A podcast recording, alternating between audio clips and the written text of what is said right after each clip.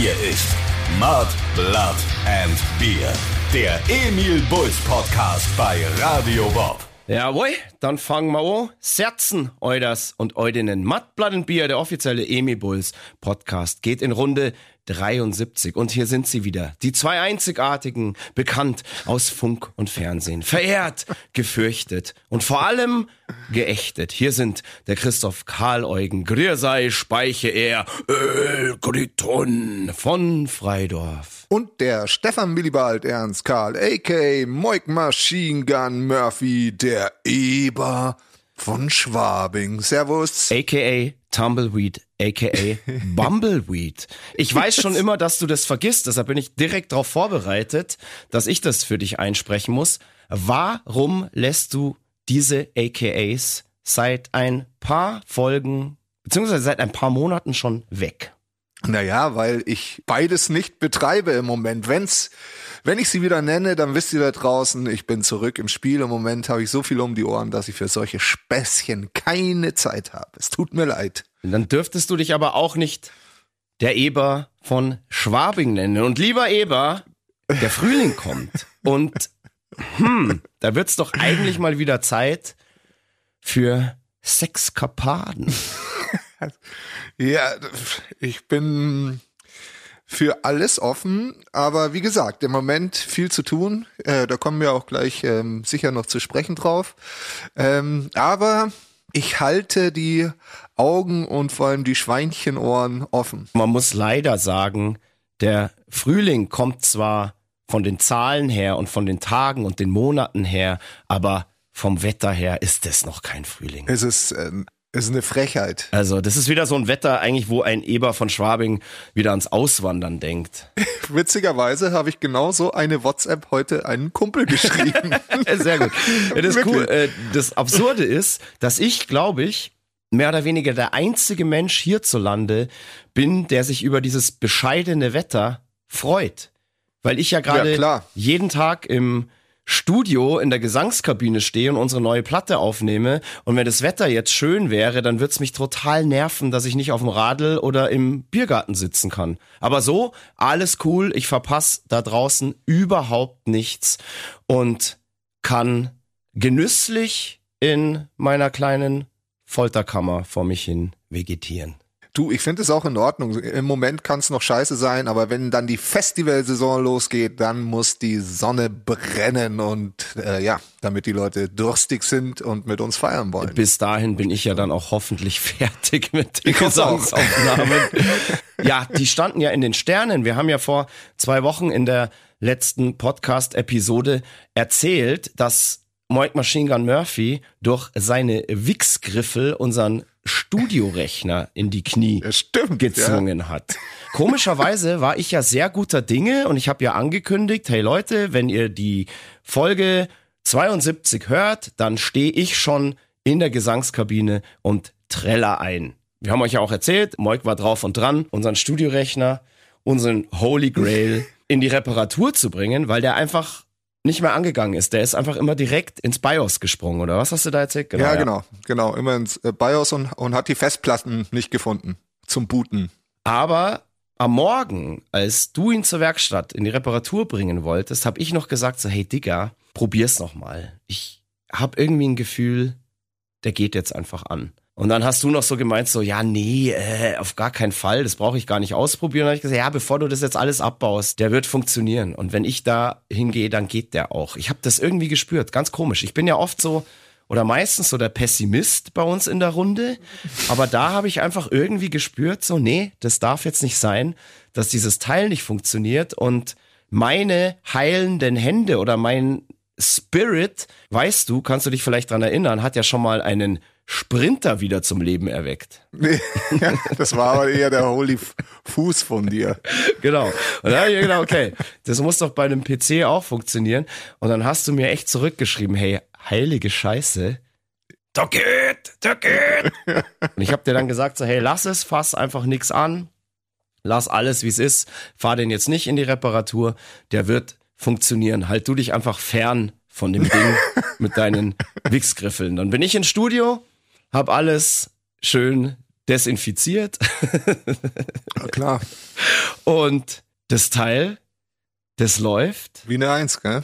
Die Möhre läuft wie ein Schweizer Uhrwerk und schnurrt wie ein kleines Kätzchen. Es ist echt äh, verrückt. Cool, dass der funktioniert, weil ich stehe tatsächlich seit dem Tag der letzten Podcast-Folge in der Gesangskabine in meiner kleinen Folterkammer und sing unsere neue Platte ein. Wow. Es ist wirklich wow, weil ich meine, keine Ahnung, es ist lang, lang her, dass unsere letzte Platte Kill Your Demons rausgekommen ist, beziehungsweise unser Coveralbum Mixtape. Und es ist aufregend, mal wieder sowas zu machen, mal wieder in so einer Kabine zu stehen und ein Emil Bulls Album aufzunehmen. Natürlich ein ganz, ganz tolles Emil Bulls Album aufzunehmen. Das Besondere in diesem Fall ist ja, ich bin da ja komplett alleine. Ich mache das ja alles alleine. Ich quäl mich da sozusagen selber. Da ist niemand dabei, da ist kein Produzent dabei. Ich habe mir da so ein, ein Cockpit gebaut, wo ich selber alles steuern kann, habe mir da zwei Bildschirme in die Kabine reingespackst. Ich habe da meine Maus und meine Tastatur vor mir und mache mich da selber fertig. Ja, sehr gut. Und das macht tatsächlich eine Menge Spaß gerade. Das freut mich aber. Das wäre auch schlimm, wenn es nicht so wäre. Soll ich mal vorbeikommen, da macht's dir keinen Spaß Nee, mehr. nee, auf gar keinen Fall. Weil dann kommt ihr, oh, nee, nee, nee, nee, nee. Ich, äh, ich, ich, will, ich will da niemanden haben. Ich will euch auch dann überraschen. Dass ihr Ja, dann echt so ja. sagt, so wow, so Wow. wie jedes Mal hätten wir nie gedacht, dass du aus Ja. unserer Scheiße doch noch Gold machst. Ja, genau so wird's sein. Ja, das ist immer dann der Effekt. Die Playbacks immer so, boah, echt so relativ schwach, mittelmäßig, durchschnittlich. Und dann komme ich und Ja, ja, Ja. ja, ja. mach's zum Hit. Also an mangelndem Selbstbewusstsein ähm, scheint es dir nicht zu fehlen. Ähm, das heißt, ähm, ich bin guter Dinge, dass du auch was Vernünftiges machst. Wenn nicht, komme ich und bediene den Computer und dann ist alles Sagen wieder wir, weg. sagen wir mal so, ich denke schon, dass ich da was Vernünftiges mache, aber ich bin ja auch immer selber mein strengster Kritiker.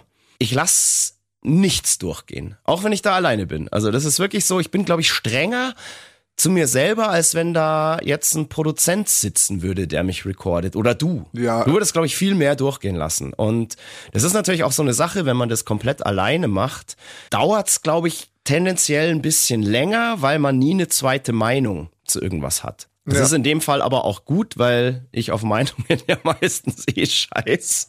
Und ich habe auch viel wieder weggeschmissen. Es, ich war teilweise mit, mit Sachen schon fertig, dann habe ich mir die am nächsten Tag nochmal angehört und habe mir gedacht, so, nee, Junge, das kriegst du besser hin. Und das würde dir zum Beispiel wahrscheinlich, wenn da jetzt ein Produzent sitzen würde, der Geld kostet und Time is Money, hättest du den Luxus nicht, weil dann würdest du sagen so, hm, scheiße, ich find's zwar selber nicht so geil, aber bevor das jetzt nochmal irgendwie drei Wochen länger dauert, ähm, nehme ich's lieber. Und so habe ich keinen Zeitdruck. Ich kann auch meine Pausen so einteilen, wie ich will, ohne dass ich das Gefühl haben muss, da wartet jetzt jemand auf mich, der auf glühenden Kohlen sitzt, bis es endlich weitergeht. Es ist einfach total entspannt und super. Und klar, man muss natürlich irgendwie schon das nötige Know-how haben und so weiter und natürlich auch das nötige Equipment und auch das nötige äh, Gespür für die ganze Sache. Aber ich glaube, über die Jahre habe ich mir das tatsächlich so angeeignet, dass ich das mit gutem Gewissen auch echt selber machen kann. Du, ich sag dir eins, ich mache das das nächste Mal auch genauso, weil ich überhaupt keinen Bock mehr habe auf so einen Stress. Ja, wir müssen das in den nächsten vier Tagen alles fertig haben, weil dann bin ich weg. Das Genau. mache ich auch nicht mehr. Genau. Und genau aus diesem Grund habe ich irgendwann mal, ich glaube, es war bei der Sacrifice to Venus Platte, hat sich das bei mir so entwickelt, dass ich echt gesagt habe, so hey, ihr Produzenten, also es gab noch nie einen Produzent, der mir bei den Vocals wirklich von den Melodien her oder so wirklich großartig geholfen hat oder da wirklich gesagt hat, hey geil, hier macht es mal anders. Und dann war es irgendwie besser als vorher. Das ist noch nie in fast 30 Jahren passiert. Und da habe ich mir auch irgendwann gedacht, so hey, leckt's mich am Arsch, ich mache das jetzt einfach selber, dann ist es auch 100% ich selbst, was da auf Platte ist. Da redet mir keiner rein. Und so soll Kunst ja auch irgendwie sein. Das soll ja von vorne bis hinten, von den Lyrics bis zu den Gefühlen, die ich dann da beim Einsingen transportiere, 100% ich selber sein. Und ich sag's dir, ohne Scheiß, das macht richtig Spaß, wenn du keinen Stress hast. Ich gehe gerade jeden Tag so gerne ins Studio, das hatte ich wirklich selten. Das glaube ich. Glaube ich Es ist zwar 100%. schwierig, sich selber zu kritisieren und zu sagen, boah, war's das jetzt schon? Du brauchst vielleicht einen Ticken länger auch tatsächlich, aber du traust dich erstens mal viel mehr, als wie wenn da jemand jetzt dabei sitzt und man experimentiert auch teilweise mit völlig absurden Sachen, die man jetzt glaube ich nicht machen würde, wenn da jemand dabei ist, weil man sich vielleicht dann irgendwie einfach dafür schämen würde und sich die anderen einfach nur drüber totlachen würden. Aber aus diesen Experimenten, die man sich alleine traut, entstehen teilweise halt auch Sachen, die sonst niemals entstanden wären. Und das finde ich total interessant. Es hat eigentlich nur Vorteile. Das Einzige, was zurzeit in meinem Leben so ein bisschen schwierig ist, dass ich, ja, ich lebe fast asketisch. Also ich gehe ganz, ganz früh ins Bett, dann stehe ich auf, mache meinen Spaziergang, gehe direkt ins Studio, sing mich warm, sing irgendwie, bis es nicht mehr geht und dann gehe ich nach Hause, fall todmüde ins Bett und das alles wiederholt sich Tag für Tag. Tut dir mal ganz gut. Ja, ich trinke die ganze Zeit nur Wasser Ja, klar. um die Stimme, um die Stimmbänder feucht zu halten, auch an alle Sänger da draußen oder aufstrebenden Musiker, die mal vom Mikro stehen, eigentlich mehr oder weniger vor jedem Take, den du machst, trink zumindest ein, zwei Schluck Wasser, um das alles permanent feucht zu halten. Problem ist aber, du musst irgendwann alle Viertelstunde aufs Klo. Bieseln. Man trinkt ja literweise Wasser. An krassen Tagen trinke ich da locker fünf, sechs Liter Wasser weg. Das ist immer ein Problem, zumindest bei uns im Studio, ist die Toilette halt am anderen Ende des Gebäudes. Da läufst du erstmal immer fünf Minuten hin und dann kann es auch schon mal sein, dass dir der Weg zu weit ist. Ich weiß schon, was du dann machst. Ich werde es nicht sagen, aber Hey, ich weiß, was du machst. Ich glaube, es gibt keinen Sänger auf der Welt, der noch nicht in seiner Kabine in eine Flasche gepisst hat. Meinst du? Ja, also ich rede hier von richtigen Sängern, nicht von irgendwelchen Lappen. Keine Ahnung, jetzt werden sich manche denken so, um Gottes Willen, der pisst da in Flaschen, während er einsingt. Ich sag nicht immer, aber ab und zu, wenn man halt gerade im Flow ist, Feelings first, habe ich im letzten Podcast schon gesagt. Wenn man im Flow ist, dann darf der nicht unterbrochen werden. Und wenn man so krass pissen muss, dann muss da halt mal schon so eine Flasche her. Das ist ganz normal. Das ist auch gar nicht eklig und so weiter. Ich habe aber dieses Mal bei dieser Platte, ich habe ein Upgrade. Ist eine größere Flasche dabei, ich habe was? jetzt einen Eimer. Kanister. Ein Eimer. Ein Kanister. Piss da jetzt natürlich nicht immer rein, aber Ja, ja. ab und zu, wenn es halt wirklich, wenn man gerade richtig im Flow ist und äh, weil in der Zeit, in der ich aufs Klo gehen würde, das sind dann irgendwie zehn Minuten, die ich da brauche, habe ich viele Sachen, die im Momentum entstehen, dann schon wieder vergessen. Und die Stimme klingt anders, man ist nicht mehr in the zone und ja, weißt du, was ich sagen Ich will? finde das wunderbar. Ich mag das ja. Der Eimer ist auf jeden Fall ein Upgrade und der wird auch jeden Tag geleert und ausgespült und alles. Also das ist hygienisch auch alles astrein. Ihr braucht euch das jetzt gar nicht so eklig vorstellen, wie das klingt. Und ich schütte den dann immer da aus, wo du, mein lieber Freund, immer parkst. Bist du ein Sack. Das mache ich immer absichtlich. machst immer du- genau da, nee, wo du machst du nicht Doch, da. Immer genau da, wo du parkst, schütte ich das hin. Das glaube ich nicht. Mhm. Wirklich. Ja, da beobachten dich doch Leute. Nee, ich passe da schon immer auf. Okay, packe ich halt jetzt woanders. Ja, der Opa hat schon mal gefragt, also unser Hausmeister Opa, äh, ob ich Putztag hab. Und dann habe ich gesagt, nee, nee, ich, äh, äh, das sind nur so Biernorgal, die ich aus den Flaschen schütte, bevor ichs Pfand zurückgebe. Und keine Ausrede verlegen. Ich fasse es nicht. Ja, Das ist eine Unverschämtheit. An meinem Parkplatz. ja. Hey, wir haben immer gesagt, dieser Podcast ist ehrlich, ungeniert und unzensiert. Hat nie jemand dagegen interveniert. Also, liebe ZuhörerInnen, habt ihr jetzt selber davon. Ja, super. Aber wieso auf meine Stelle? Es ist hier, ich, spreche nicht von Fäkalspektakel, gell? Es ist, Nee, nee, nee, äh, also ich, schon klar. ich kack nicht in Geht Flaschen. um Urin. Noch nicht. Könnte schon mal passieren wahrscheinlich. ja, wer weiß, vielleicht mal, aber frühestens bei der nächsten Platte dann. Ja, wunderbar.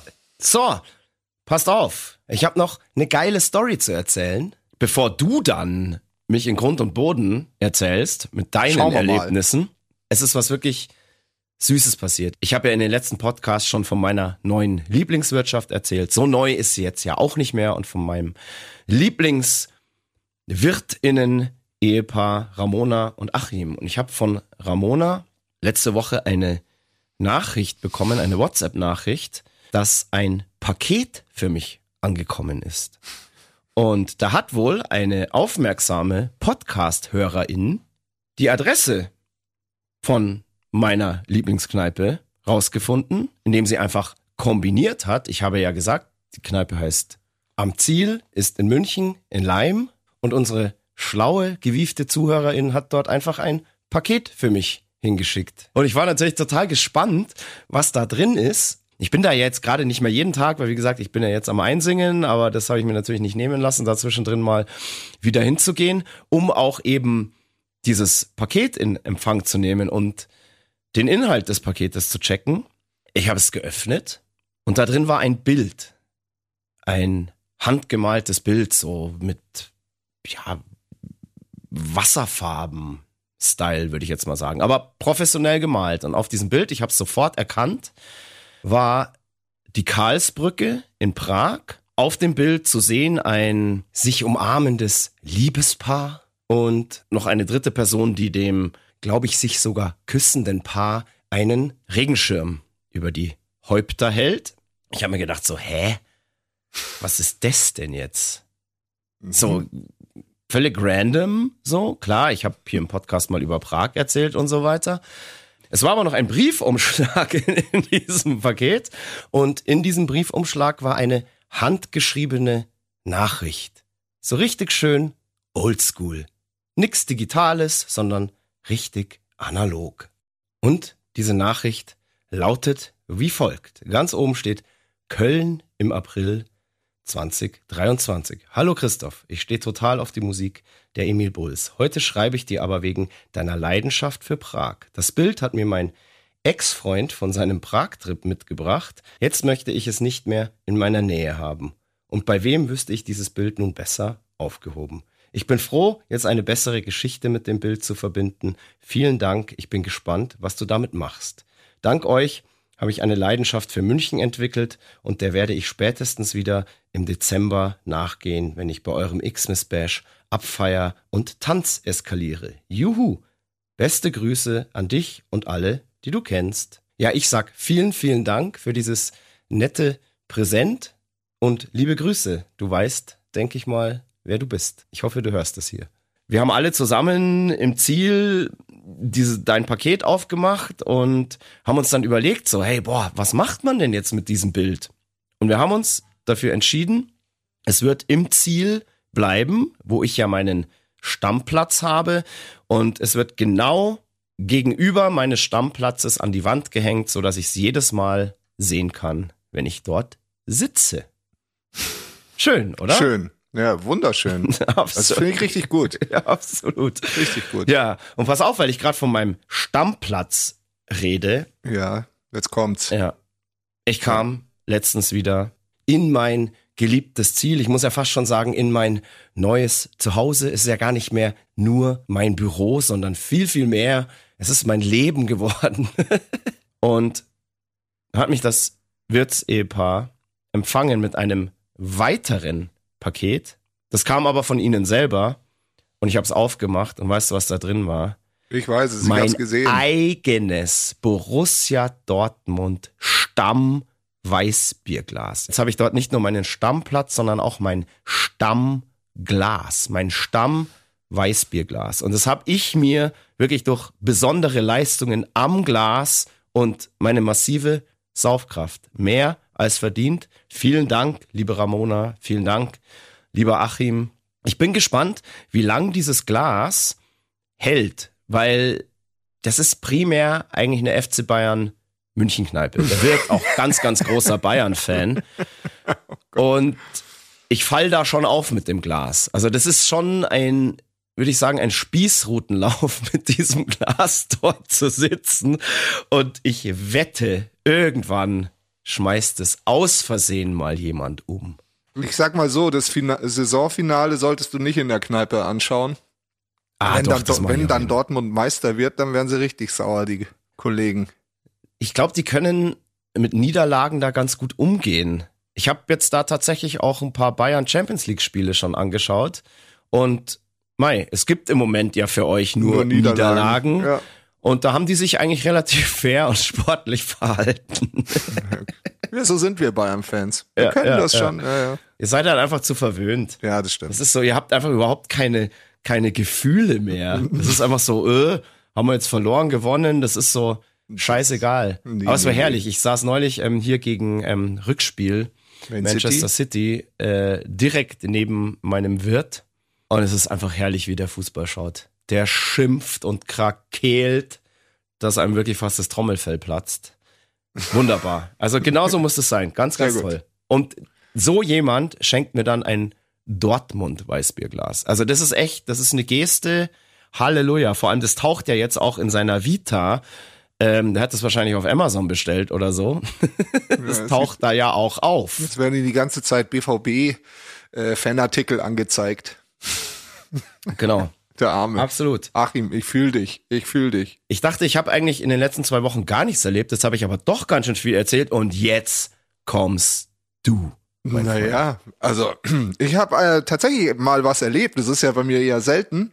Und zwar haben wir erzählt, ähm, dass wir, oder beziehungsweise Passi und ich, ähm, Gitarren-Editing machen. Und ich habe abgeschlossen und bin dann letzten Donnerstag äh, nach Istanbul geflogen, weil eine Freundin von mir hat äh, 30. Geburtstag gehabt und hat sich entschieden, den nicht zu feiern aus wahrscheinlich Traurigkeit, dass sie jetzt äh, 30 wird Mhm. und ist mit ihrem Freund einfach so nach Istanbul ähm, geflogen. Das wird aber auch hart, wenn wir dann auch mal 30 werden. Ich Ja, kann es ja ja. schon verstehen. Ja, ich kann es auch verstehen. Ja. Also ich mir schlottern auch schon die Knie vor Ich der glaube, 30. meinen 30. werde ich auch nicht feiern. Nee, feiere ich auch nicht. Genau, und sie wollte ihn nicht feiern und ist mit ihrem Freund nach ähm, Istanbul und ähm, der Freund aber ähm, hat gesagt, so geht es nicht, man muss seinen Geburtstag immer feiern und den 30. auf jeden Fall. Und ähm, hat uns ähm, quasi eine Wohnung gemietet und wir mussten ähm, nur die Flüge bezahlen. Oh, nobel. Und, ja, ja, nobel. Ähm, und war, war eine geile Wohnung, also in, in, in dem Stadtteil Galata. Mhm. Ähm, Galatasaray kommt das da? wahrscheinlich, da? ja. Ja. Also ich habe Stadion. So wie, wie, wie Giesing für 60. wahrscheinlich, ja. Alright. Und da direkt am Turm, den Galata-Turm, also wirklich sehr beeindruckend, wunderschönes Viertel, relativ modern, ähm, war wirklich mega cool, da irgendwie rumzustravanzen und so. Auf jeden Fall ähm, sind wir dann, haben wir das Flugzeug gechartert, sind dahin und sind zu, die, die waren im Ihr Hotel. habt ein Flugzeug gechartert. Ja, nein, Das auch also, noch. Nein, das, das sagt, man halt, sagt man halt so. Wir waren zu neunt. ja. Nee, oder zu siebt. Zu siebt, Ja. genau. genau, und habt so einen A380 Doppelstock Airbus gechartert für Ja, euch. genau. allein. Eine Boeing 747 haben wir gebraucht, natürlich. Ähm, und ähm, ja, haben die Wohnung bezogen und ein bisschen in der Gegend rumgeguckt, was alles so um die Ecke ist und sind dann äh, zu denen ins Hotel und haben uns in der Bar verteilt. Also saßen nicht zusammen, sondern waren so Ah, verteilt. Das war eine Überraschung des ja, ja, sie Ganze. wusste nichts. Okay, sie wusste nichts. deswegen ihr auch in der Wohnung und die im Hotel. Alles klar. Genau. Genau. Und ähm, naja, ähm, irgendwann sind sie gekommen und ich stand so an der Bar und ha, hab nicht zu ihnen hingeschaut und sie sind wirklich so einen halben Meter hinter mir vorbeigelaufen und haben sich dann irgendwo an den Tisch gesetzt und ähm, dann hat's halt ein bisschen gedauert, bis sie ge- irgendjemanden entdeckt hat. Aha. So, so nach, ah, boah, da ist ja der, schau mal, Jo, der sieht von hinten aus wie der Marvin. Ja, krass, ja, ja, ja lustig, Und. Dann so hat sie so nach und nach halt die Leute entdeckt und ähm, ja, es war wirklich, also die Überraschung ist richtig gelungen und war sehr emotional, viele Tränen und Oh, ja, es war richtig cool, richtig cool. Ja, und dann haben wir da an der Bar ein paar Drinks genommen und dann sind wir zum Abendessen in ein schönes Restaurant und dann noch äh, zum Feiern. Und ich sag mal so, ich habe gedacht, ich pack sowas nicht mehr, aber Ich war ganz gut in Form. Also ich war mit einer der längsten, die wach waren. Hui. Ja. Und Aber nach- hast du wieder Pillen geschmissen? Wie, Nee, nee, nee. Alles, alles, alles sehr sauber, sehr, sehr clean. Das ist so Ähm. lustig. Immer wenn, ich weiß immer, dass du sagst, sehr sauber ist sehr clean. Ja, das ist halt so. Ja. Naja, und ähm, auf jeden Fall, wenn man dann mal in so einer Stadt ist, dann muss man ja auch ein bisschen was angucken. Und dann sind wir am Freitag zur Hagia Sophia gegangen, gelatscht. Also Mhm. die blaue Moschee, ähm, so mit eins der Wahrzeichen von Istanbul war lange Moschee, dann war es Museum und seit 2020 ist es wieder eine Moschee und es ist so eine, eins der beeindruckendsten Gebäude Europas. So. Hat's dich beeindruckt? Ja, es war ähm, sehr beeindruckend. Das Problem war nur, dass wir, dass da Zuckerfest war. Oh. Also Ende vom Ramadan. Es war einfach die Hölle los. Da drehen die völlig durch, Wir oder? drehen völlig durch. Es war die Hölle los. Also du kannst dir nicht vorstellen, äh, wie viele Menschen äh, über irgendwo sein können. Ein Fußballstadionbesuch ist ein Witz dagegen. Und vor allem, wir sind wirklich so viel gelaufen, um da hinzukommen, um dann wieder da wegzukommen. Gefühlt hast du aber nur so ein Hundertstel dieser Stadt gesehen. Weil diese, Mhm. diese Stadt ist so riesig. Ich glaube, die hat 15 Millionen Einwohner. Das ist eine Ansage, ja. Das ist eine Ansage auf jeden Fall. Ja. Aber wie gesagt, mega, mega interessant und es wurde die ganze Zeit ähm, wirklich hardcore-mäßig ähm, getrunken. Mhm. Sehr gut, sehr gut. Das Ähm, tut dir wirklich mal gut. Ja, ja. Ja, ja. Naja, ich war schon äh, ziemlich, ich war schon ziemlich im Eimer. Aber ähm, das ja Coole ich habe war, mal Fotos gesehen. Da Ja. sahst du nicht mehr so fresh aus. Nee. Nee. Also, ja, aber auch wie? Also in der ersten Nacht drei Stunden gepennt, in der zweiten Nacht, glaube ja gut, da habe ich ein bisschen länger geschlafen. Auf jeden Fall haben äh, in diesem Viertel, wo wir waren, Galata, gab es ganz viele Bars und ähm, so Rooftop-Geschichten. Du hast von überall auf dem Bosporus gesehen. Mhm. Ähm, und es, wirklich, wirklich sehr beeindruckend. Und ich muss da auf jeden Fall nochmal hin. Dann packe ich dich Mhm. ein, um äh, dann Bitte. schauen wir uns das nochmal zusammen an. Unbedingt. Ich war noch nie in Istanbul, aber man hört ja immer, es muss definitiv eine der krassesten, beeindruckendsten Städte der Welt sein. Also bin ich sehr, sehr gerne dabei. Wie lang fliegt man dahin? Ähm, zwei Stunden Das 40 ist ja oder so, lächerlich. zweieinhalb. Ja, Also wirklich lächerlich. Das Einzige, was mich so ein bisschen, oder ich glaube uns äh, Deutsche so ein bisschen, nicht komisch, aber so ein bisschen, ja, vielleicht doch komisch vorkommt, ist dieser Nationalstolz der Türken. Überall sind türkische Fahnen, wirklich überall. Und äh, Mhm. in, weiß ich nicht, 20 Kilometer Entfernung sind so ungefähr die größten Fahnen, die du je in deinem Leben gesehen hast. Ja, lustig. Bei denen ist halt immer WM 2006 im Ja, eigenen so Land. ungefähr. Wenn wir, wir trauen es Ja, uns so nur okay. beim Fußball rauszuholen, bei denen durchgehend, 365 Tage. Das ist ja auch okay. Wir sind halt nicht so, wegen unserer Vergangenheit, ist auch in Ordnung. Und deswegen ist es so ein bisschen befremdlich am Anfang, aber irgendwie Ja. Ist es beeindruckend und dann irgendwie auch ganz spannend, das anzugucken. Genau, und äh, dann haben wir noch eine Bosporus-Bootstour gemacht. Da habe ich tatsächlich auch Bilder auf Instagram gesehen und habe mir schon wieder gedacht, ja klar, wer hängt jetzt wieder auf den Yachten rum? Unser Moik Machine Gun Murphy, der Eber, der Don von Schwabing. Ja, Ich habe das nicht gebucht. Ich bin nur an Bord ge, äh, gehüpft und habe Bier getrunken. Ja, du lässt ja auch buchen. Du hast dir das wahrscheinlich gewünscht. Du hast es wahrscheinlich am Abend im- beim Saufen vorgeschlagen. Du lässt Boot fahren. Und dann hat dein Nachbar gesagt so, hey, geile Idee, ich buch. Nee, nee, das war schon ganz schön lang, hat er das, glaube ich, vorbuchen müssen. Weil das, ja, wie gesagt, die Stadt randvoll ist. Ich glaube, zu diesen 15 Millionen Einwohner kommen an dem Wochenende auch noch 5 Millionen Touristen. Alright. So, ähm, genau. Und dann haben wir noch so ein paar Stündchen auf äh, Dachterrassen verbracht, immer gut gegessen und ja, also war echt ein, eine geile Reise, muss ich sagen. Hat richtig, richtig Spaß gemacht. Vor allem habe ich nicht alle Leute gekannt, ähm, die da mit dabei waren. Und es war echt eine coole Truppe, muss ich echt sagen. Also Ja, mega geil. Das Ja. freut mich. Also kannst empfehlen. Äh, Das Kann ist ich voll empfehlen. gut. Du bist so mein, mein Reisevorkoster so ein bisschen. ich schick dich erstmal vor und dann frage ich, wie war's? Und wenn du's approvest, dann fahre ich vielleicht auch mal hin. Ich hab, ich approves auf jeden Fall. Und wie gesagt, ich muss noch mal hin, weil man hat, äh, also es ist zu wenig Du hattest Zeit gar nicht die. Chance, alles zu sehen. Ja, alles eh nicht, aber ähm, Lass mal eine Show da spielen. Ja, das habe ich mir auch gedacht. Und dann ist mir, äh, ich habe witzigerweise auch Bandplakate gesehen. Und zwar Sigur Ros. Warum nicht? Ja, warum nicht? Aber ich habe in München schon seit 100 Jahren kein Sigur Ros Pa- Plakat mehr gesehen. Das ist, das ist tatsächlich richtig, ja. Und da habe ich mir gedacht, hä, die spielen hier? Wieso spielen die nicht bei uns? War das aktuell? Ja, ja, klar. War Oder hängt es da noch von vor? Nee, die spielen irgendwann Jahren? im Juni, Juli irgendwie so, gibt's wohl so einen Platz, keine Ahnung. Also, Ja, fettes lustig, Ding, glaube ich. Boah, Sigur Ros in Istanbul. Genau.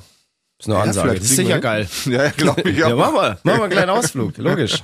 So ein klein, boah, Alter, ja, da schmelzen wir dann aber. Vielleicht mache ich dir einen Antrag dann. Vielleicht ist das dann der, der Moment. Bei Sigur Ros bin ich da rigoros, das sage ich dir.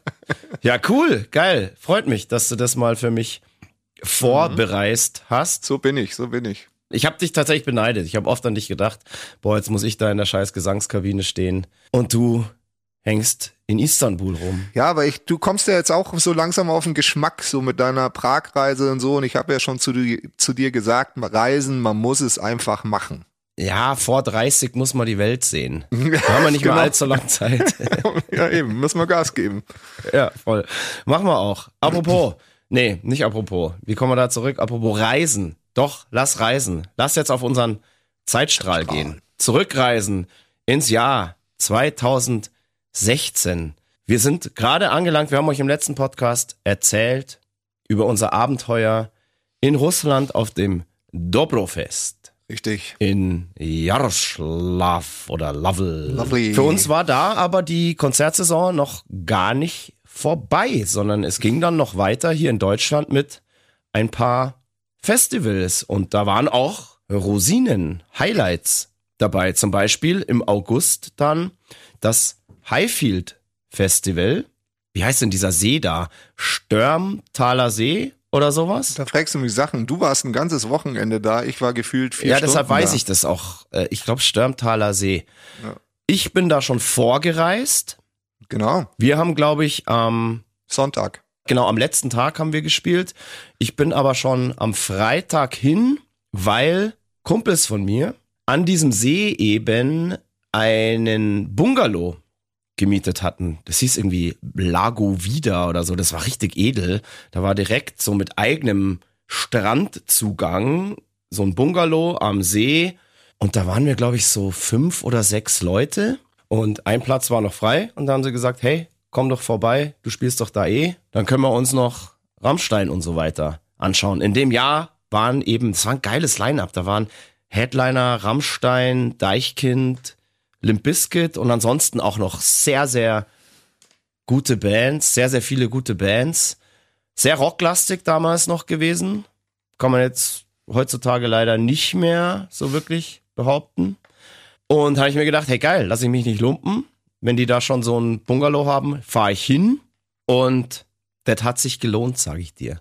Das war einfach Wahnsinn. Wie gesagt, dieser Bungalow mit eigenem Strandzugang, das Wetter war Bombe, man hatte irgendwie nur fünf Minuten bis zum Festivaleingang.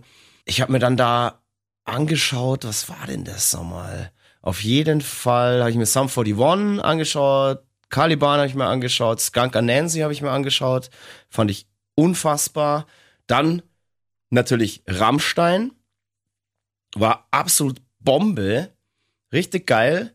Und dann gab es da noch einen Late-Night-Act nach Rammstein. Und ich glaube, der einzige Late-Night-Act, der nach Rammstein funktionieren kann, ist Scooter. Scooter. Und die haben da gespielt. Und da habe ich mir echt die Seele aus dem Leib getanzt und die Seele aus dem Leib geschrien, weil es einfach so witzig war. Das ist ja bei Scooter immer so ein Phänomen. Man besitzt selber, also wir zumindest, oder du glaube ich auch nicht, Nö. keine einzige Scooter-Single oder CD oder irgendwas und man hört das auch gezielt nicht wirklich. Nein. Aber du kennst jeden fucking Song. Ja, es jeden so. Song.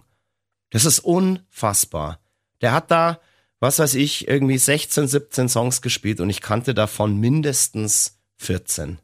In- und auswendig. Und ich weiß eigentlich überhaupt nicht warum. Ich weiß noch, ich habe dann in der Nacht noch einen Lachsdöner gegessen. Das gab's da nämlich. What? Bin ich an so einem Stand vorbeigegangen und da hieß es, hey, hier, Lachsdöner. Und ich habe mir noch gedacht, so, Wäh. Und da war wirklich, du musst da wirklich, wie, also das Dönertier halt, hängt da so an dem Ding, also an dem Drehspieß. Und es war aber halt so Lachs. Und es sah halt auch so ein bisschen befremdlich aus, weil man es halt nicht kennt. Und ich habe mir gedacht, boah, krass, wer ist denn ein Lachsdöner? Und irgendwie habe ich mir das dann so ein bisschen zur Mutprobe gemacht. Und es war mit das Leckerste, was ich je gegessen habe. Lag an deinem Rausch. Nee, das war unfassbar. Das war wirklich einfach der Knaller. Das war dann gar nicht so, ähm, so ein Overkill an Lachsigkeit, sage ich jetzt mal, Mhm. wie man eigentlich denkt, sondern das war wirklich einfach, das war fantastisch. Mich wundert's, dass sich das nicht durchgesetzt hat. Das wer ist das weiß. hier nicht. Ich weiß, hast du sowas schon mal irgendwo gesehen, so in Hamburg oder Nee, so, halt nee. in, in nee, nicht mal in Hamburg oder so. Ja, da wäre das ja naheliegend. Ich, glaub, habe das bis jetzt einmal in meinem Leben gesehen auf dem Highfield Festival. In Hamburg ist Das es, glaube ich, so eine, da verstößt du gegen ganz viele Gesetze, wenn du sowas machst. Da gehst Oder du so. direkt, direkt kopfüber in die Elbe mit Gewichten an den Füßen. Kann natürlich auch sein, ja.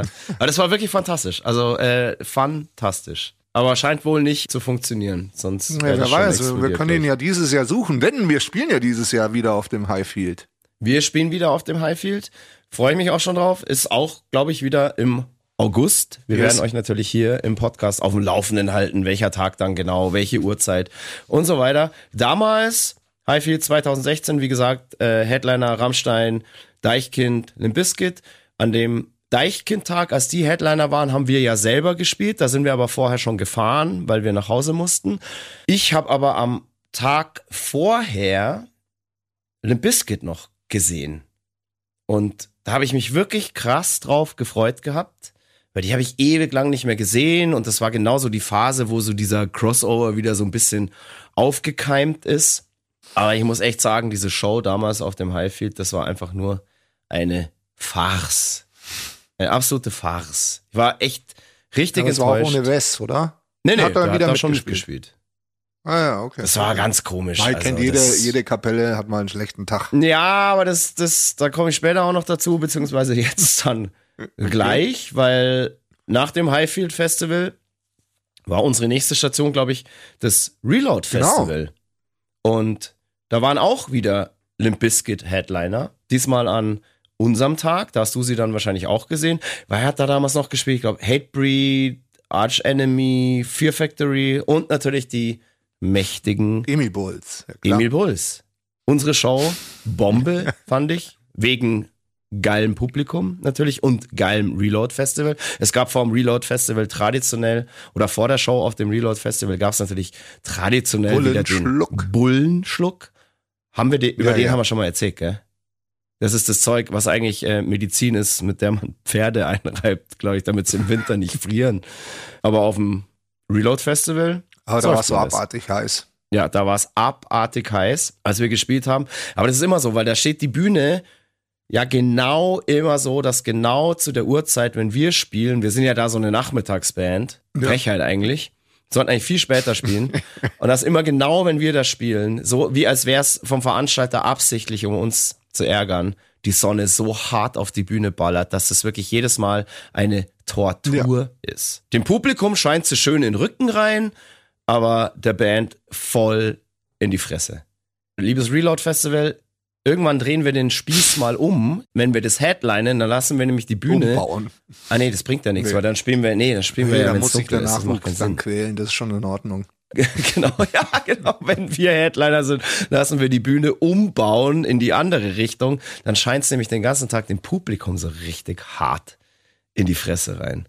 Und dann checken die mal, was wir da Ja. eigentlich leisten. ja, das wird viel zu wenig gewürdigt, Ja, was man da eigentlich macht, wenn man auf so einer Bühne steht, wenn die Sonne drauf so scheint. ist es. Man will ja immer beleuchtet werden als Künstler, aber das kann auch manchmal fast wehtun, würde ich sagen. So, absolut. Also wie gesagt, war, war ein geiles Festival. Super Tag dort wieder gehabt, viele bekannte Gesichter gesehen. Das ist ja auf dem Reload. Boah, wir sind ja da mehr oder weniger eine Institution schon. Ja, Limp Bizkit wieder gespielt, war an dem Abend nicht ganz so bescheiden, sage ich jetzt mal, wie auf dem Highfield, aber trotzdem irgendwie fernab von dem, was man von so einer Band eigentlich erwartet beziehungsweise geliefert bekommen muss. So bin ich ganz ehrlich. Äh, hast du es dir angeschaut? Ja, ich habe es mir also angeschaut. das ist so ganz komisch. Ich finde das so schade, weil das ist einfach eigentlich eine geile Band und eine eine eine Größe ja auch in der in der internationalen Rockgeschichte. Und jedes Mal, wenn ich die live sehe, ist das wirklich, wo ich mir denke, warum macht ihr das eigentlich noch? Warum? Ist da noch irgendwie eine Leidenschaft? Ist da irgendwie noch ein bisschen auch Verantwortung vor den Fans? Das klingt jetzt total krass, aber ja, ich habe den Eindruck einfach, muss ich ganz ehrlich sagen, dass die irgendwie überhaupt nicht mehr, das, das ist einfach nur noch so ein vor sich hin vegetierendes, leidendes, sterbendes Tier. Keine Ahnung. da kommen wir auch in einer der zukünftigen Podcast-Folgen auch zu einer Nummer, die Limp Bizkit abgezogen hat. Ähm, aber dazu eben in einer der kommenden Folgen. Jetzt gehen wir erst noch mal in der Festivalsaison 2016 weiter und zwar lass uns doch mal, lass uns doch jetzt an den Chiemsee Mhm. reisen zum Chiemsee Summer Genau. hieß dieses Open Air damals noch. Gibt's heutzutage nicht Leider. mehr. Ich weiß gar nicht, ob ich sagen kann, leider. Es war auf jeden Fall sehr, sehr schön gelegen. Unfassbar geile Location. Alles cool eigentlich. Aber es hat mich als Festival, wir haben ja da ein paar Mal gespielt, nie so wirklich abgeholt. Ja, jetzt habe ich, wir haben halt immer am falschen Im Tag. Zeugnis würde stehen, äh, war stets bemüht. Das war immer so ein, so ein völlig krasses Kauderwell. Ja, äh, so ein völlig Fleisch. durchgemischtes Line-Up. Da haben schon auch Bands wie, äh, lustigerweise auch wieder Limp Bizkit, Parkway Drive, Sum 41, The Prodigy gespielt. Und das war dann aber so auf die Tage so ganz komisch verteilt, dass sich dann auch Tage ergeben haben, wo eben wir, die Emil Bulls, auf einmal in einem Line-Up mit Fritz Kalkbrenner und Steve Aoki auftauchen. Und da kannst du dir dann natürlich vorstellen, dass das Publikum auf dem Gelände jetzt nicht unbedingt rockaffin ist. Das war so ein bisschen, Ein bisschen, unglücklich. An dem Tag, an dem wir da gespielt haben, das war glaube ich auch der letzte Ja. Tag, oder? Da war Steve Aoki war der Headliner und da war es eigentlich dann nur beim Headliner auch wirklich voll. Also genauso voll, wie wir beim Headliner dann auch waren. Natürlich. Aber ansonsten war da den ganzen Tag nichts los. Ich weiß noch, das war so traurig. Wir kamen da an und da haben gerade NoFX auf der Hauptbühne gespielt. Und es ist kein Witz. Und NoFX ist eine, oder ist vielleicht die größte Punkband der Welt. Jetzt lass mal Green Day weg, aber ich, ich sag Mhm. jetzt Punk. Und da standen vielleicht 200 Leute vor Ja, der ja. Bühne. Und das auf so einem riesen Festival. Und das war einfach so, das war so traurig und das war irgendwie so falsch. Und dann irgendwie kommen dann irgendwie hier Kalkbrenner und Aoki und auf einmal ist schwuppdiwupp abends dieser Platz brechend voll. Und für alle anderen Bands hat sich dort eigentlich kein Sack, keine Säck, kein Sack in, ist keine Säck in, ähm, interessiert. Hast du das auch so empfunden? Das war so Ja, absolut. Also ich meine, die haben ja, das, die Geschichte ist ja so, dass ähm, es gab früher das Chiemsee Reggae und dann das Chiemsee Rock und irgendwie wahrscheinlich die Anwohner oder so fanden das irgendwie nicht cool, dass das in zwei verschiedenen Wochenende da so ein Alarm ist und dann haben sie es einfach mal zusammengelegt. Und ähm, Genau. im Endeffekt hat es halt dann nicht funktioniert, muss man einfach sagen. Also es war nicht, nicht wirklich cool und gefühlt, ähm, ja, ich fand schon schade, ähm, dass, dass äh, da kein Festival mehr stattfindet. Weil, wie du schon gesagt hast, geile Location und wenn es nur Rock gewesen wäre, bin ich mir auch ziemlich sicher, dass das erfolgreich ist oder erfolgreich gewesen wäre, genauso wie wenn es nur so Elektrozeug gewesen wäre, aber halt nicht zusammen. Ähm, Absolut. Und sagen wir mal so, die Idee, das zusammenzulegen, fand ich jetzt prinzipiell auch gar nicht so wirklich falsch. Aber da trifft der Satz, glaube ich, ganz gut zu. Die Idee war gut, aber die Welt noch nicht bereit. bereit. Aber so gar nicht. Ja. Wirklich schade. Wirklich schade, schade. weil wirklich tolle Location. Jeder, der schon mal da am Chiemsee war, weiß, wie schön das da ist. Ist ja auch bei uns in Bayern. Ist ja auch bei uns, jawohl. Mei, wir haben uns dann natürlich da auch die Headliner da, Fritz Kalkbrenner und Steve Aoki, angeschaut. Oh, und da muss ich auch echt sagen, also das hat mich jetzt auch nicht wirklich so abgeholt.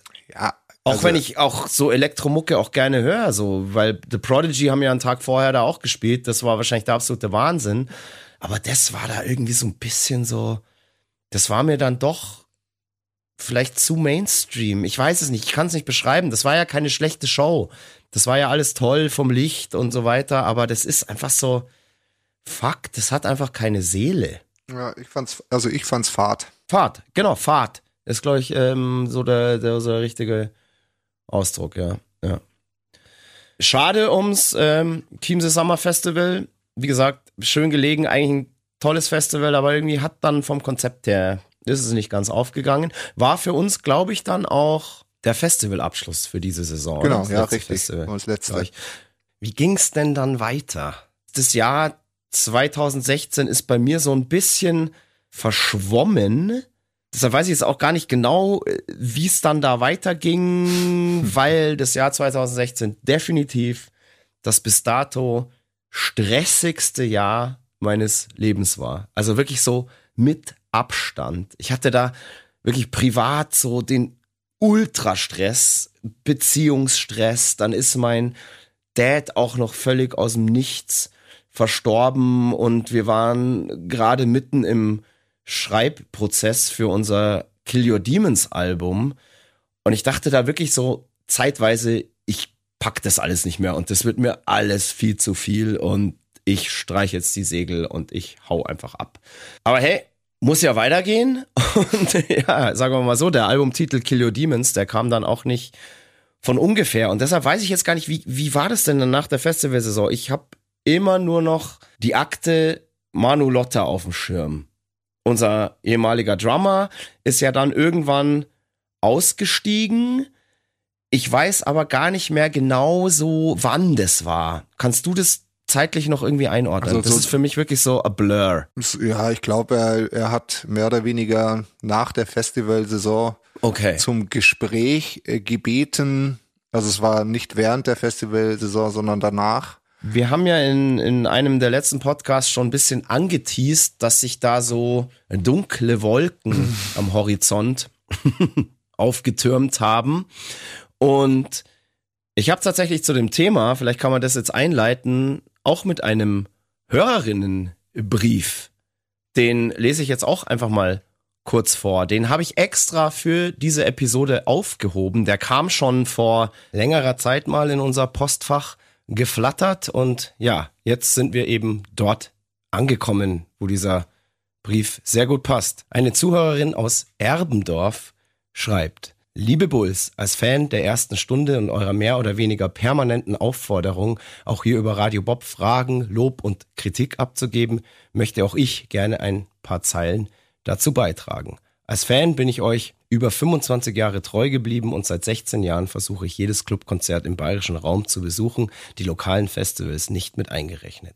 Nachdem ich auch vor zwölf Jahren meine Freunde von euch überzeugen konnte, wächst die Community weiter und weiter. In all den vielen Jahren verdient eure Hartnäckigkeit in diesem Business besondere Anerkennung, was durch eure Erzählungen besonders gut vermittelt wird. Euren Podcast finde ich absolut spitze und ich habe jeden einzelnen gehört. Was das Schöne daran ist, dass ich bei einigen Ereignissen dabei war und mir dadurch bewusst wird, wie viel schöne Momente ich mit euch erleben durfte. Alle Podcasts lassen kaum Fragen offen, jedoch fällt einem versierten Fan und aufmerksamen Hörer wie mir auf, dass selbst nach Ende des Jahres 2014 die Personalangelegenheit manuell in keinster Art und Weise erwähnt wurde. Hat dies einen speziellen Grund? Ich bin der Meinung, dass dies die Zuhörerinnen und Zuhörer besonders interessieren würde und ihr schonungslos, ehrlich darüber gerne ein paar Minuten verlieren dürft.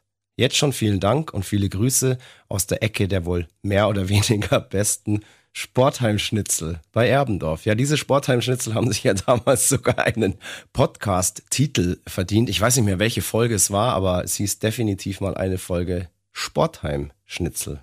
Ah, ich erinnere Ah, mich. you remember, genau. So, okay. Liebe Zuhörerin, du warst uns tatsächlich zwei Jahre voraus. Manu hat tatsächlich noch bis 2016 bei den Emi Bulls gespielt und wir kommen tatsächlich jetzt erst in dieser Episode zu der Akte Manu Lotta. Und wir haben ja schon angeteased, es haben sich ein paar dunkle Wolken am Horizont aufgetan und angefangen hat die ganze Geschichte eigentlich so, dass zwischen Manu und Teilen unserer Crew, besser gesagt unserem Soundmann und ihm, hat so ein bisschen angefangen zu kriseln. Wir anderen dachten anfangs, das ist überhaupt kein großes Thema und das wird sich alles ganz schnell legen. Es ist aber dann doch zu einer größeren Sache geworden und das Problem war wohl, dass Manu nicht zufrieden war mit dem Sound der Drums und der Philosophie unseres Soundmanns, wie er halt das Schlagzeug draußen über die PA mischt. Also die PA sind die Boxen, über die das Publikum draußen die Mucke hört. Und das ging dann weiter, dass so ein Soundmann natürlich dem Drummer auch sagt, so hey, du musst deine Drums so und so tunen, du musst deine Snare so und so hinschrauben, damit das in mein Mix passt. Soundkonzept mhm. irgendwie reinpasst. Und die Frage an der ganzen Sache ist natürlich, der Manu sitzt ja nicht draußen, während er spielt und hört das. Aber ihm haben wohl auch irgendwelche Leute gesagt, so, hey, boah, dein Drum-Sound ist irgendwie nicht so geil oder was weiß ich. Das ist ja alles Geschmackssache am Ende. Und wir wussten aber immer, wir haben in unserem Soundmann einen wirklich Weltklasse-Typ. Und die Leute haben uns immer gesagt, so, hey, die Emi Bulls haben immer einen Top-Sound und bla bla bla. Und äh, vor so Probleme, dass der Drummer mit seinem Sound nicht zufrieden ist, die kannten wir vorher nicht. Und ja, es war dann so ein bisschen schwierig, weil Manu war ja einerseits neues Bandmitglied und hatte dadurch natürlich auch was zu sagen. Auf der anderen Seite gab es dann aber auch halt diesen Soundmann, der schon jahrelang für uns gearbeitet hat und für den wir eigentlich immer, also erzähle ich jetzt ja keinen Scheiß, nur Props bekommen haben. So, das kannst du sicher bestätigen. Ja, auch. absolut. Und ähm, Manu war dann halt so ein bisschen so und hat gemeint so, ja, hier, äh, Manu Lotta ist eine Marke und Manu Lotto, äh, Lotto. Äh, äh, genau, Manu Lotto. Äh, und hat dann halt gemeint so, hey, Manu Lotta ist eine Marke und Manu Lotta muss klingen wie die Marke Manu Lotta. Und irgendwann ging es dann halt so weit, dass der Manu tatsächlich gesagt hat, hey, entweder der Soundmann geht oder ich. Und das war dann halt einfach eine Situation, die wir noch niemals in dieser Band hatten. Und ja, wie geht man damit um? Ja, ich meine, da wird dir so die Pistole auf die Brust gesetzt. Das ist, ähm, wie du es schon gesagt hast, wir haben es ja gar nicht so mitgekriegt, dass dieser Streit so eskaliert ist. Ähm, ich war da wie vor dem Kopf gestoßen, als er das gesagt hat und ähm, konnte das nicht nachvollziehen und war da auch ein bisschen sauer, muss ich sagen. Absolut, ich auch, definitiv. Und die Frage war dann, wie geht man mit so einer Situation um? Da hast du auf der einen Seite ein Bandmitglied, das, wie gesagt, natürlich ja auch seine Meinung äußern darf und das ja auch äh, Recht hat auf eine gewisse Art und Weise, wenn da irgendwas nicht stimmt oder wenn äh, am Ende entscheidet ja die Band oder hat das letzte Wort, wie der Sound da draußen sein soll. Aber in dem Fall war das halt so ein bisschen schwierig, weil wir immer nur Props bekommen haben für den Sound. Und jetzt ging es ja speziell da um ein Instrument oder um einen Posten es war dann so, es gab dann da ein Treffen noch im, im Hard Rock Café, um das alles mal irgendwie auszuchecken oder mal zu analysieren, war, wo da der Pfurz irgendwie quer hängt oder schief sitzt. Und wir als Band haben aber sofort signalisiert und sofort gesagt, wir werden uns jetzt sicher nicht von unserem Soundmann trennen, der seit zehn Jahren für uns arbeitet und der einfach absolute Weltklasse ist wie du gerade schon gesagt hast, wir waren auch so ein bisschen sauer und ich bin dann auch irgendwann sauer geworden. Und ich habe auch ganz klar gesagt, so, hey, es fliegt jetzt nicht unser Soundmann, da sind wir einfach loyal und der ist gut und das passt alles. Und ich war dann so ein bisschen hitzig natürlich und habe auch gesagt, so, hey, es gibt aber sicher auch noch andere Drummer auf dieser Welt, die gerne für uns spielen würden. Und ich glaube, damit war die Sache dann auch so ein bisschen erledigt. Er hat dann zwar gesagt, er schläft jetzt noch mal drüber, aber hat uns, glaube ich, am nächsten Tag direkt gesagt, dass er raus ist. Mhm. Und das, er ist mir dann auch direkt auf äh, Instagram entfolgt. direkt. Es ist wirklich bitter, weil der Manu erstens ein super Schlagzeuger ist und Absolut. auch echt ein, eigentlich ein feiner Kerl. Absolut. Ähm, und aber da so ein bisschen, so ein bisschen, so ein bisschen zu egoistisch war. Einfach, wenn du ein Schlagzeuger in einer Band bist, bist Mhm. Absolut. du ein Teil einer Gruppe und die Gruppe Genau. zusammen muss schauen, wie sie das Beste erreicht. Und da ist kein Platz, meiner Meinung nach, für ich bin, ich bin eine Marke und ich muss so und so klingen. Ähm, das war echt äh, schade und dass man sich da so ein bisschen in die Haare gekriegt hat, auch sehr schade. Aber im Endeffekt muss man dann sagen, war es wahrscheinlich auch der beste Schritt, dass man dann am Ende ähm, eben getrennte Wege geht. Das hast du sehr, sehr schön gesagt. Das war mit das treffendste und intelligenteste, was du jemals in diesem Podcast. Ja, ich Hey, kann ja, wenn ich war- will, weißt du?